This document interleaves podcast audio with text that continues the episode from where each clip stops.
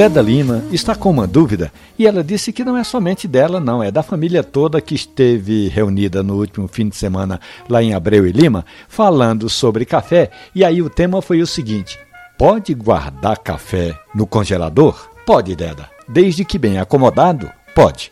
Se você tem um estoque grande de café e que não vai usá-lo nos próximos dias, não tem problema. Mas uma dica importante é que se o seu café estiver congelado, descongele somente a quantidade que for usar. Evite descongelar e congelar novamente. Agora, se for em pouca quantidade, pode deixar o seu café dentro de uma lata bem fechada e que não tenha contato nem com a luz nem com o ar. O importante de tudo isso, que vale para a família Lima, mas também para todos os apreciadores do bom café, é que você deve comprar sempre o seu produto em grão. Porque quando você compra o café já moído, ele já vem perdendo qualidade, perdendo aroma, perdendo sabor, desde o momento em que foi moído lá atrás. E se você não tem um moedor em casa, não tem problema.